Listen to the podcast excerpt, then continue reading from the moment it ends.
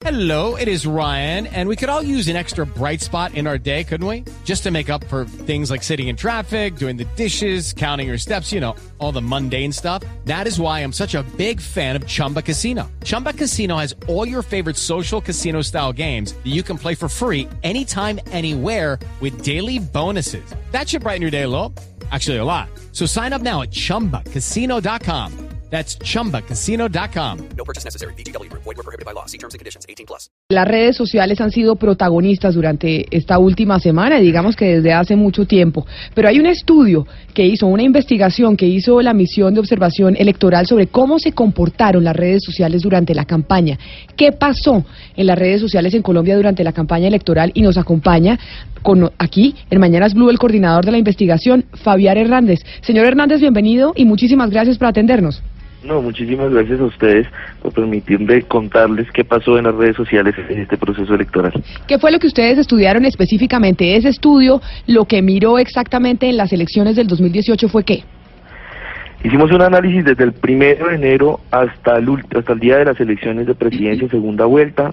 Rastreamos una, la conversación total de los colombianos alrededor del proceso electoral, más de 45 millones de mensajes que elaboramos nosotros en Twitter, en Facebook, en YouTube, en los comentarios, en blogs. Eh, esa información, toda la que podía hablar de candidatos, de hechos de campaña, de proselitismo, la trajimos mediante unas herramientas de Big Data para analizar fundamentalmente tres temas. El, el grado de intolerancia y agresividad que se manejaba en la conversación de los colombianos en las redes sociales. Una- eh, un segundo tema, una caracterización de las fake news, de las noticias falsas, cómo se comportan, quién las viraliza, cuánto duran, qué fenómenos hacen que perduren en el tiempo, qué fenómenos hacen que, se, que, que la mentira se desmienta eficientemente. Y un tercer tema es de la percepción sobre delitos electorales que tenía la ciudadanía en redes sociales. Pero entonces concentrémonos en esa animadversión que se veía en las redes sociales, esa polarización que ustedes encontraron. Esa polarización y esos mensajes, esos insultos que encontraron durante la campaña del 2018, ¿eran de ciudadanos con cuentas reales o muchas veces son insultos y es polarización que viene de cuentas que son inventadas y que son utilizadas para generar este ambiente en las redes sociales y que vienen desde alguna campaña en particular? Muy bien, porque eso es una primera precisión que hay que hacerle a toda la ciudadanía. Una primera cosa que hay que decirle a toda la ciudadanía es que lo que consumimos en redes sociales es muy fácilmente manejable, manipulable y, y- y haber sido organizado de manera deliberada para que algo se convierta en tendencia, para que una conversación sobre un tema realmente eh, haya sido natural o haya sido premeditado por alguien, es más fácil. Y se lo digo de una manera muy sencilla, es más económico abrir 100 cuentas eh, falsas en Twitter o en Facebook que llenar un auditorio con 100 personas. Y la política básicamente se trata de eso, de reunir una cantidad de personas, de hacer comunidades muy grandes de personas en donde claramente hay muchos usuarios y hay muchas cuentas falsas. Sin embargo, esta investigación no solo eh, encuentra que efectivamente se pueden llegar a usar muchas cuentas falsas, cuentas pagas para que hagan eh, mensajes de intolerancia y demás, sino algo más grave, y es que todos nosotros, cada ciudadano, cada uno de nosotros es susceptible de entrar en una conversación de intolerancia cuando se nos afecta o cuando se nos dice o cuando se nos ataca un candidato, un tema de nuestro corazón, un tema, y entonces ya quien activa la conversación de intolerancia ni siquiera es pago, ni siquiera es una orquestación de un sistema muy bien estructurado, sino que podemos incluso nosotros, cada uno de nosotros, caer en esta conversación y sumar a, a una conversación de odio e intolerancia. Sí, Fabián, de, eh, de los candidatos en la pasada contienda, Duque, Petro, Fajardo, de la calle, Vargalleras, eh, ¿cómo quedó el ranking? ¿Cuál, cuál fue el, candidato, en, su orden, cuáles fueron los más agredidos y atacados a través de las redes sociales? Mira, hay una primera eh, consecuencia de este tema de las redes sociales y es que las redes sociales generan comunidades y estas comunidades que se generan funcionan para atacar o para defender. Uno puede atacar o defender a su candidato de manera agresiva. Eso eh, muchas veces no tiene que ver ni siquiera con la cuenta oficial del candidato. La- las cuentas oficiales de, de Fajardo, de Duque, de Humberto de la Calle, incluso de Rodrigo Londoño, eh, cuando estaba como candidato a la presidencia, podrían no trinar de manera agresiva, podrían no trinar buscando la intolerancia o el odio, y aún así que alrededor de esas cuentas sí se generaran unas fuertes conversaciones de intolerancia, eh, de intolerancia. En el top, eh, obviamente, eh, fueron los, los, los, principales, pero eh, Gustavo Preto, Germán Vargas Lleras, eh, Rodrigo Londoño, eh, fueron cuentas que alrededor de estas cuentas giraban conversaciones de intolerancia. Como le digo, no necesariamente creadas por el comportamiento de la cuenta oficial, sino también como estrategia de otras campañas para atacar esa cuenta oficial. Eh, para ese estudio, ¿qué herramienta usaron y, y como qué nivel de certeza tienen? ¿Qué seguridad tienen eh, al final con los números?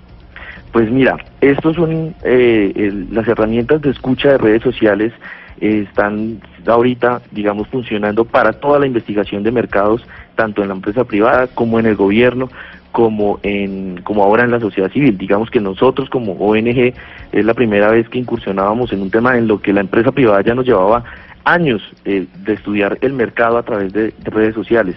Eso se usan herramientas de big data eh, como Brandwatch, como si somos, eh, que, que, nos permiten rastrear en una alianza sí. estratégica con una alianza, con una agencia internacional de escucha digital, eh, rastrear toda la conversación.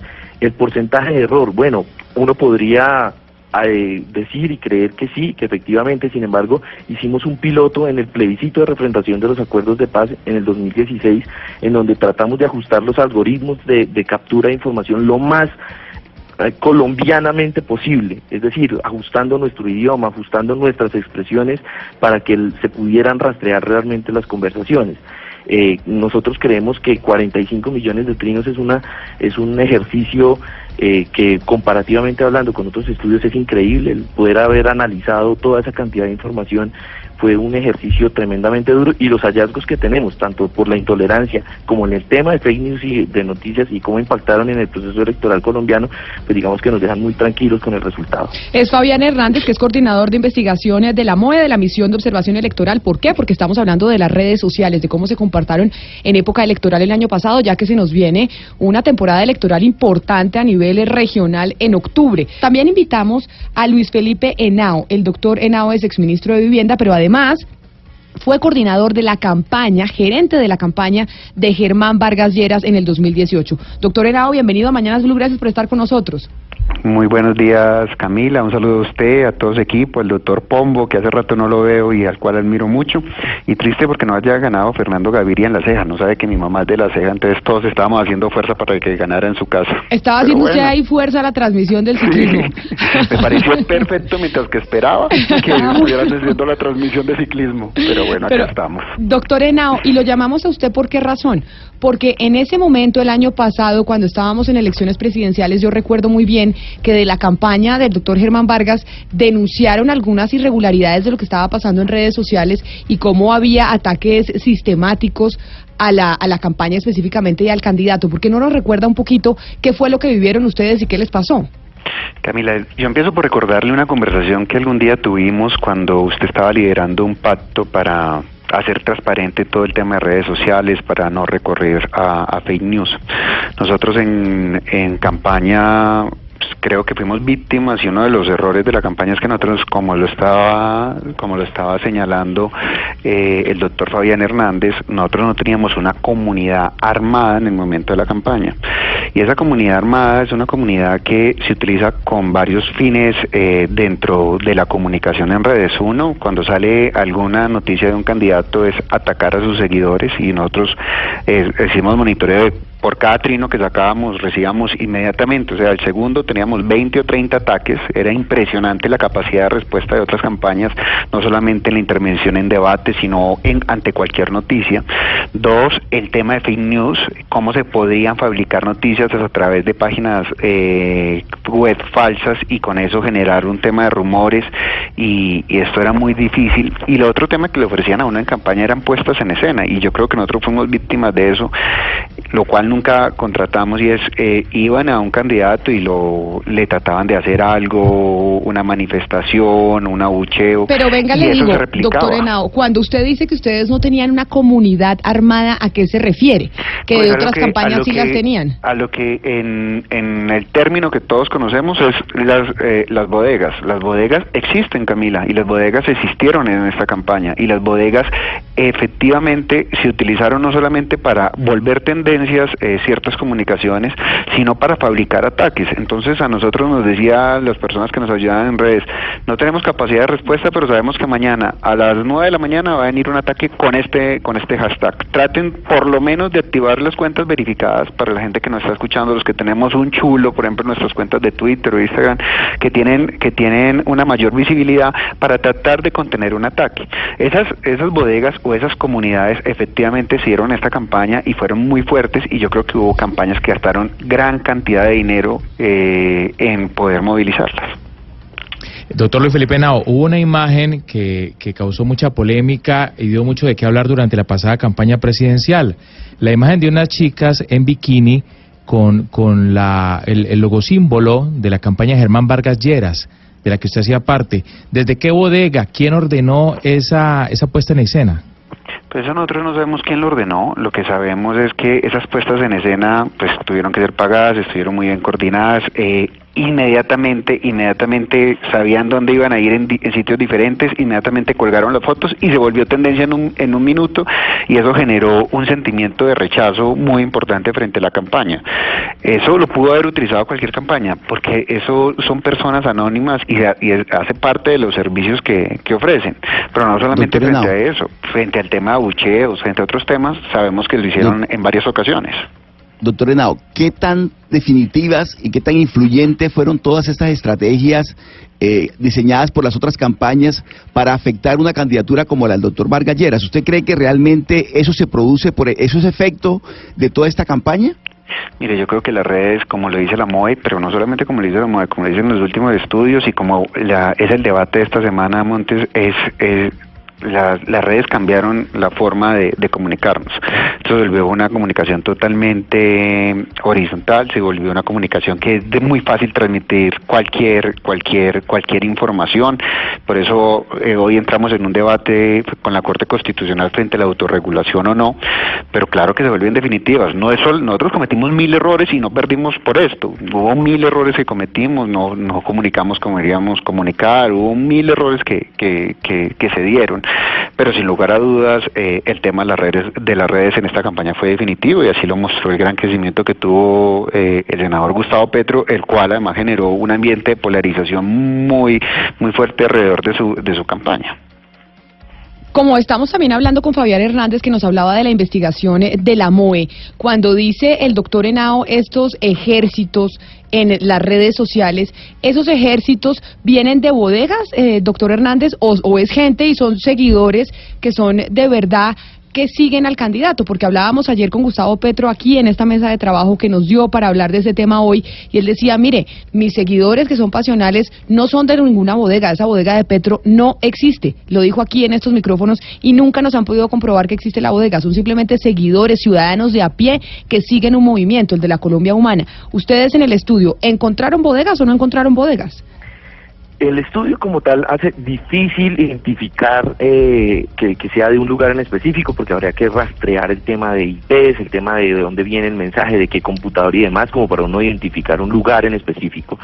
Pero yo, yo sí creo que es un fenómeno que puede existir. O sea, es decir, el, fenómeno de pagar una cantidad de gente que tiene cinco o seis cuentas por persona y que esa, que esa persona pueda administrar cinco o seis cuentas, multiplíquelo por 100 personas, puede generar un impacto muy fuerte. Incluso hay noticias que han salido, por ejemplo, eh, con la alcaldía de Medellín, con el- la persona que se encargaba de comunicaciones, a la cual salió una información en la cual decían que tenían eh, personas muy bien eh, pagadas para hablar de la, de la alcaldía y estos son fenómenos que están ocurriendo en redes sociales acá en Estados Unidos, en Inglaterra y en el resto de América Latina, lo que pasó ahorita en Brasil. Yo, yo ah, de hecho diría algo adicional. La existencia de bodegas puede ser que sí, pero más grave que eso es que eh, Camila eh, y Camilo, estamos ante un crecimiento de partidos políticos que ya se han tomado el tema de las redes sociales muy en serio. Entonces, desde el plebiscito de refrendación de los acuerdos de paz, eh, empezamos a ver cómo los distintos grupos políticos que estaban en contienda comenzaron a armar muy bien sus estrategias digitales. Hoy en día, como lo dice el doctor Luis Felipe Henado, la campaña de Gustavo Petro venía de una alcaldía, venía de una manifestación ciudadana y de un trabajo de redes muy importante. La campaña del Centro Democrático también tiene un, trabajo en redes muy importante eh, desde hace muchos años. Eh, lo que él dice sobre eh, la campaña de Germán Vargas Lleras es cierto, que entran tarde al tema de lo digital y, y, y, que estas otras dos, en cambio, ya tienen mucha experiencia y mucha capacidad de viralización de contenidos. Y entonces el problema de la bodega ya no es que exista una bodega, el problema es que hoy en día ya existen ciudadanos suficientemente alineados a un partido político, a una ideología, donde la capacidad de persuasión ha sido tan grande, tan fanática, que eh, les es fácil retuitear, darle me gusta a cualquier contenido que su campaña política eh, indique, sin necesidad de pagarle. Y por eso estamos... Y por eso es que hay que concientizar, y que era lo que decíamos con la pregunta Pombo, a la ciudadanía.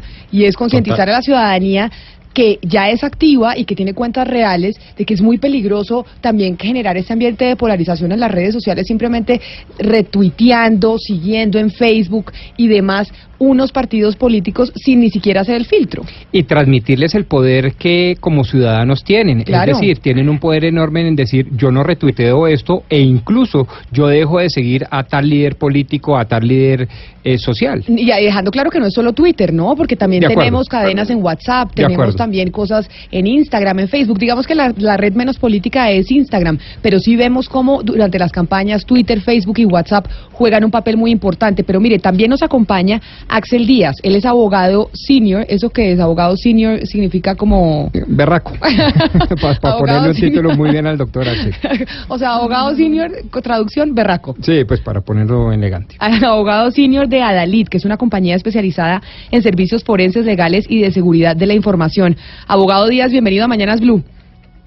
Bueno, muchísimas gracias a ustedes por la invitación y que pues buen debate el que estamos teniendo en este momento. Abogado, usted como si es el experto en los en temas de servicios forenses legales y de seguridad de la información, usted sí nos puede decir si esas bodegas, porque lo que nos dice el doctor Hernández es que pues en el estudio no pueden rastrear las IPs y demás, pero ustedes sí se dedican a esto, sí existen estas bodegas, sí se pueden hacer estudios e investigaciones que nos digan si efectivamente de ciertos partidos políticos están, están utilizando estos mecanismos para generar polarización en el país durante las elecciones?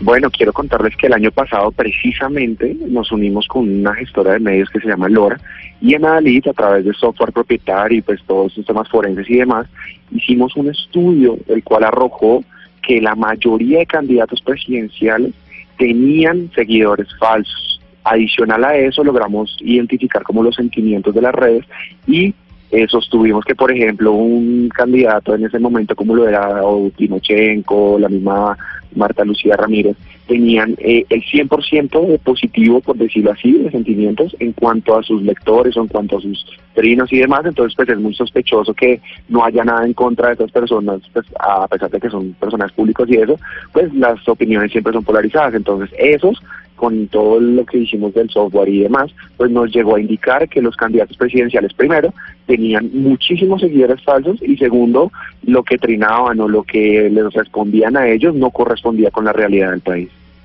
Pero doctor Axel, ¿el problema es el hecho o el medio en que se comunica? Me explico.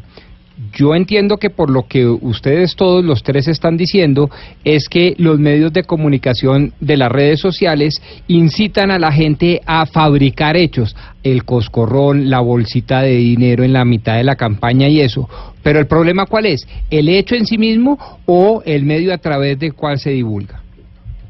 Lo importante acá, y no lo tomaría ni como hecho ni como medio, sino son las acciones, ya sean obviamente sin inmiscuir a los candidatos o eso, que efectivamente se están fabricando para ponerles cifras reales. Eh, por ejemplo, el candidato con el que ustedes estaban hablando el día de ayer, Gustavo Petro, tenía alrededor del 60% de seguidores eh, de cuentas que no son reales. Pues obviamente el impacto que se genera de eso y pues que es un estudio muy juicioso y científico, técnico, eh, pues obviamente eh, nos da a entender que cualquier comportamiento que se genere dentro de esa red, por ejemplo, va a conducir a que cualquier resultado, por ejemplo, de un trino como el que, por ejemplo, metemos el dinero en la mitad de la campaña o cualquier otro tema relacionado, pues genere un abrupto eh, crecimiento, por ejemplo, de fake news, todas las consecuencias jurídicas y pues obviamente que tienen eso que ahorita las estamos discutiendo y demás. Y pues adicional a eso nos va a generar obviamente un tema de incertidumbre que el medio que en este caso la red social, pues no tiene la culpa, ellos simplemente prestan el servicio y pues obviamente uno es el que se comunica a través de esa red. Al principio de esta entrevista, el señor Hernández estaba hablando de delitos electorales, que es uno de los intereses eh, mayores de observación de la MOE. Le quisiera preguntar sobre legislación en Internet, en redes y delitos electorales. ¿Ustedes encontraron eh, dentro de este estudio que hicieron eh, conductas, actitudes o procedimientos que uno diga estos son claramente delitos electorales o conductas nuevas que podrían ser consideradas como delitos electorales en las redes? Pues el tema legal tenemos... Pasa algo muy específico y es lo siguiente. Como estamos escudados, o pues digamos los eh, candidatos están escudados detrás de una red social, pues ellos pueden decir que ellos no están haciendo ningún tipo de movimiento, porque son eventualmente sus seguidores reales o sus seguidores falsos los que hacen pues que todo sea posible, por ejemplo, para adquirir más votantes, para realizar conductas que posiblemente uno a la luz de si no usáramos redes sociales pues pudieran ser delictuales. No obstante, lo que sí se ha presentado como consecuencia del tema electoral y que posiblemente se vaya a presentar en estas elecciones es directamente lo relacionado con injurias y calumnias. Directamente sale una fake news o sale un comunicado diciendo algo a alguien, una opinión, porque pues hay una línea delgada entre lo que es libertad de expresión, y pasa al otro extremo de lo que es ya, por ejemplo, que alguien diga que supuestamente yo no soy un buen candidato, que yo no tengo las capacidades, hasta llegar a imputarme delitos, por ejemplo, que yo soy un ladrón, que soy un corrupto o demás. Eso es lo que más se presenta en redes sociales y es lo que más fácil se distribuye teniendo en cuenta que pues eh, ustedes lo llaman bodegas, por ejemplo, nosotros lo llamamos son granjas de celulares, las cuales pues lo que generan es ese comunicado se expanda rápido por la red y con ello pues obviamente el medio de comunicación ya queda expedito para que pues cualquier persona le genere cualquier molestia, le genere inquietud, le genere, por ejemplo, un desasosiego ahí con el tema de lo legal, con el tema de lo electoral sobre todo. Entonces, en ese momento, pues las redes ahí desempeñan esa labor y desempeñando esa labor, pues es que eh, obviamente ahí estamos en un limbo mm. técnico y jurídico. Señor Renao, la pregunta va para usted. Ayer le hacía precisamente esta pregunta a Gustavo Petro. Para usted, ¿cuánto daño le están haciendo las redes sociales a la política colombiana? Porque sí, hay un daño y sobre todo moral. Mucho, yo creo que estamos, como lo decía el doctor Hernández, eh, sobrepasando esa línea que es el o estamos en, ponderación de dos, de dos derechos, el derecho de opinar, que es fundamental para una democracia, pero no estamos dando la línea con el derecho de insultar, y eso no es un, el derecho de opinar, no es el derecho de insultar, y el derecho de insultar ya genera que efectivamente se, se vulneren derechos fundamentales como el buen nombre, la honra. Nosotros encontramos que en esta campaña nos venían eh, redes diciéndonos cosas que, por ejemplo, Germán Vargas era dueño de, una, de un porcentaje muy grande de los taxis, del Transmilenio, que tenía yo no sé cuánta riqueza, que se había y eso genera un ambiente un ambiente muy muy muy difícil. Yo creo que sí es necesario que la Corte Constitucional genere una una regulación. Es no no que se prohíba el derecho penal, pues sí debe haber una autorregulación. Siempre los adelantes tecnológicos van por delante del derecho y es importante que también esto genere unas consecuencias desde el punto de vista electoral. Nosotros vimos anuncios de investigaciones que sonaban muy bien por el Consejo Nacional Electoral, pero que nunca llevaron a un resultado final frente al manejo de las redes. Yo les doy eh, temas de los cuales fuimos testigos. Íbamos, por ejemplo, terminando un debate, íbamos de segundos terminando el debate en las votaciones al final y al otro día ganaba Petro por una distancia enorme preguntábamos qué pasaba, pues como lo decía el doctor Hernández, pues él no lo llama, él no lo, él no lo llama bodega, sino que compraban votos y se compraban votos en por fuera del país y eso hacía que, que un candidato pudiera ganar esa esa votación un día de un debate y eso empieza a deformar lo que la gente está percibiendo de, del de, de los debates del candidato y, y deforma mucho y deforma mucho la democracia. Yo creo que la democracia está cambiando, que esto está influyendo y que efectivamente el voto ya no está siendo tan libre como antes y la capacidad de influir en redes a través de medios externos pues está está deformando lo que nosotros entendemos por democracia y eso no lo están diciendo acá, lo están lo están estudiando en todas las universidades del mundo de cómo las redes hoy están deformando los conceptos de democracia. Y lo vimos con el Brexit, lo vimos con, con muchas cosas, y lo vimos acá con el plebiscito. Estamos hablando de las elecciones del 2018, lo que pasó con las redes sociales, porque hemos visto cómo ha habido cuentas oficiales que pertenecen al gobierno del presidente Duque que se han descachado, se han equivocado en los mensajes en donde hacen acusaciones en contra de sus opositores y además, pues estamos hablando del estudio que hizo la misión de observación electoral sobre ese tema en particular. ¿Por qué es importante? Porque este año también estamos en año electoral. En octubre tendremos elecciones regionales y seguramente tendremos las mismas dinámicas en Internet, las mismas dinámicas en redes sociales y es importante que la ciudadanía esté atenta de cómo funciona. Que tenemos a nuestros invitados en la línea porque estamos hablando de las redes sociales y de las elecciones. Y doctor Hernández, coordinador de investigación de la MOE, nos disculpan, pero es que estábamos ahí con esta eh, noticia de última hora, la reunión entre el presidente Iván Duque y el presidente Donald Trump, que dice que no descarta el envío de tropas a Colombia por la situación con Venezuela. Doctor Hernández, ¿es factible que esto que ustedes vieron de la polarización en las redes sociales, de toda esta dinámica de las elecciones del año pasado, se repita exactamente igual o peor en las elecciones de este año? Es muy posible. De hecho, nos vamos a enfrentar a las primeras elecciones territoriales o locales, como quieran llamarles, que tienen, que están por después de la posverdad. Digamos que la posverdad o la- el, ingreso de las redes sociales como un fenómeno importante para la democracia ingresó en Colombia en el 2016 con la refrendación de los acuerdos de paz. Ya lo tuvimos para las elecciones de Congreso y Presidencia, primera y segunda vuelta, consultas interpartidistas.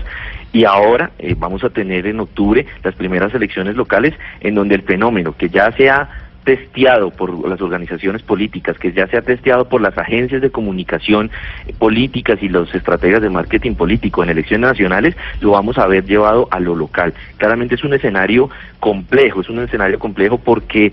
Eh, Camila, la política es de persuasión y uno persuade desde decirle cuál es el país o la ciudad que uno quiere, pero también diciendo qué es lo que el otro el contrincante representa y generando el miedo sobre lo que ese contrincante representa. Y en ese miedo de lo que el otro contrincante representa, una manera muy fácil de viralizar contenido, una manera muy fácil de generar me gustas, likes y demás, es claramente hacer ataques, es eh, crear información, es generar dudas y sobre, sobre el otro candidato y eso hace que una comunidad ideológicamente eh, compenetrada hacia un partido político pues se encargue de viralizar y de multiplicar Y esas ahora, informaciones. y ahora yo le hago el mea culpa, haciéndole preguntas sobre el accionar de los medios de comunicación.